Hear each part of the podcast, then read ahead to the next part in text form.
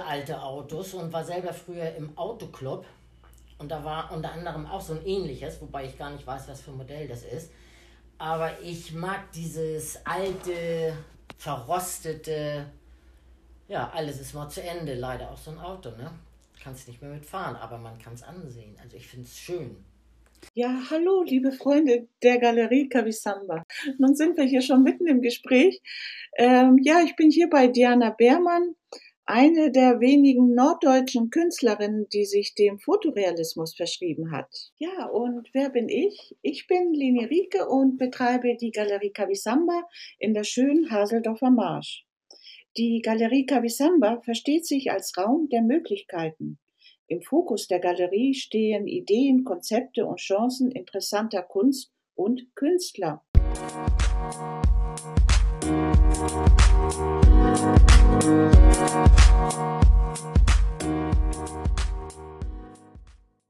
Jetzt in Vorbereitung einer, einer neuen Ausstellung und deswegen bin ich hier bei Diana und Diana wird uns heute ein bisschen was über ihre Kunst erzählen. Und wir haben jetzt hier vor Augen jetzt gerade ein schönes Bild, ein Bildmotiv mit einem rostigen Auto.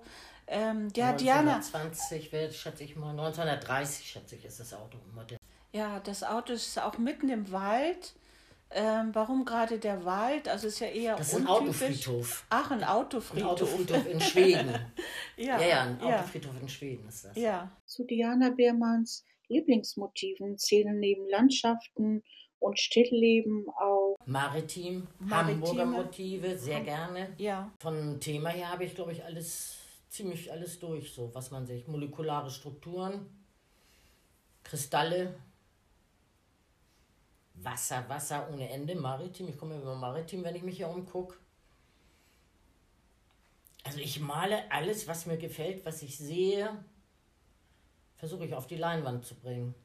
Lauf sehr viel mit dem Fotoapparat auch rum, damit ich das nicht vergesse. Kannst du dir ein, ein, ein Leben oder eine Zeit ohne Malerei vorstellen? Nee, gar nicht. Überhaupt nicht. Mhm. Wenn ich nicht mehr malen kann, dann brauche ich auch nicht leben. Also ich ohne Malerei, jeden Tag, ich male jeden Tag, abgesehen, ich bin mal, befinde mich irgendwo anders bei den Enkelkindern oder was. Ich male eigentlich jeden Tag, jetzt zum Beispiel bis zu sechs bis acht Stunden. Es kommt darauf an, wie, wie lange das hell ist draußen, weil ich nur bei Tageslicht mal, weil das die Farben nicht verfälscht. Also für mich ist es Tageslicht das Schönste und solange ich das Licht habe, male ich. Wie machst du das im Winter? Dann ist das sehr schwierig. Da habe ich nur ein Zeitfenster vielleicht von zwei Stunden oder gar nicht. Da muss ich ein bisschen kürzer treten. Und da nehme ich dann die Aquarellmischtechnik. Das kann ich dann im Winter. Du hast den Blick, du hast die Technik. Ja. Ähm, ohne den Blick, ohne die Technik ähm, ähm, ist es so ein Fotorealismus ähm, so äh, gar nicht, gar nicht umsetzbar. Nee, ne? richtig. Ja, weil du brauchst den Blick, du musst das Licht erkennen können. Ja. Ne? Ja, ist richtig und ähm, gutes Gefühl für, für Farbmischung haben, ja. weil ich sehe da auch so die feinsten ähm, Farbnuancierungen, wie, wie, schön du sie ausgearbeitet hast. Die ja, das macht man, den Fotorealismus aus. Ja. Ich liebe es, ja. Ähm, du hast ja ursprünglich Fotolaborantin gel gelernt. Ja. Ähm, hat das, war das so der Moment, wo du dann auch gedacht hast, Mensch, ähm, ich mache jetzt mit Malerei weiter, mit dem Fotorealismus?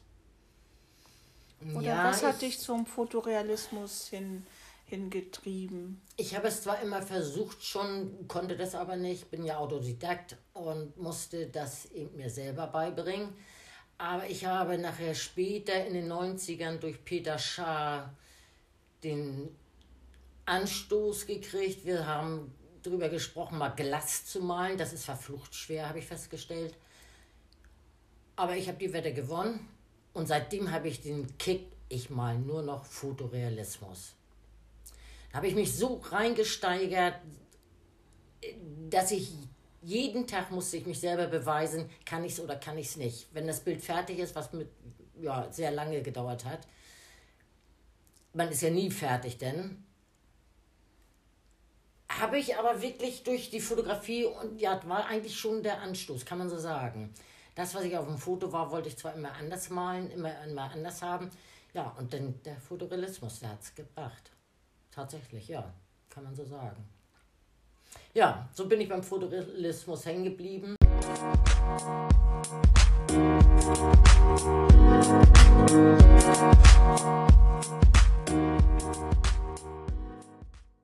Ja, Peter, Peter Schaar ist ja auch so ein Thema. Da hast du, ihr habt ja auch lange Zeit zusammengearbeitet. Ja. Mhm. Ausstellungsmäßig. Er hatte zwei Galerien. Da habe ich, glaube ich, dreimal ausgestellt. War sehr schön, hat Spaß gebracht. Radierungen hast du auch gemacht? Ja, die, das habe ich bei ihm gelernt. Er hatte auch eine sehr schöne Presse im Geschäft. Es hat, es war, ich habe sehr viel von ihm lernen können. Er hat mir Tricks beigebracht oder äh, die Sichtweise auf irgendetwas, wo ich dann Fragen hatte, das konnte er mir sehr gut erklären, weil wie gesagt, ich habe ja keinen, ich habe es ja nicht studiert. Aber durch ihn habe ich sehr viel kennengelernt und da bin also ich ihm das, heute das, noch dankbar das Handwerk, für. Ja, das, das Handwerk, Handwerk so habe ich durch ihn. Mhm. Das, da bin ich ihm auch sehr dankbar gewesen damals.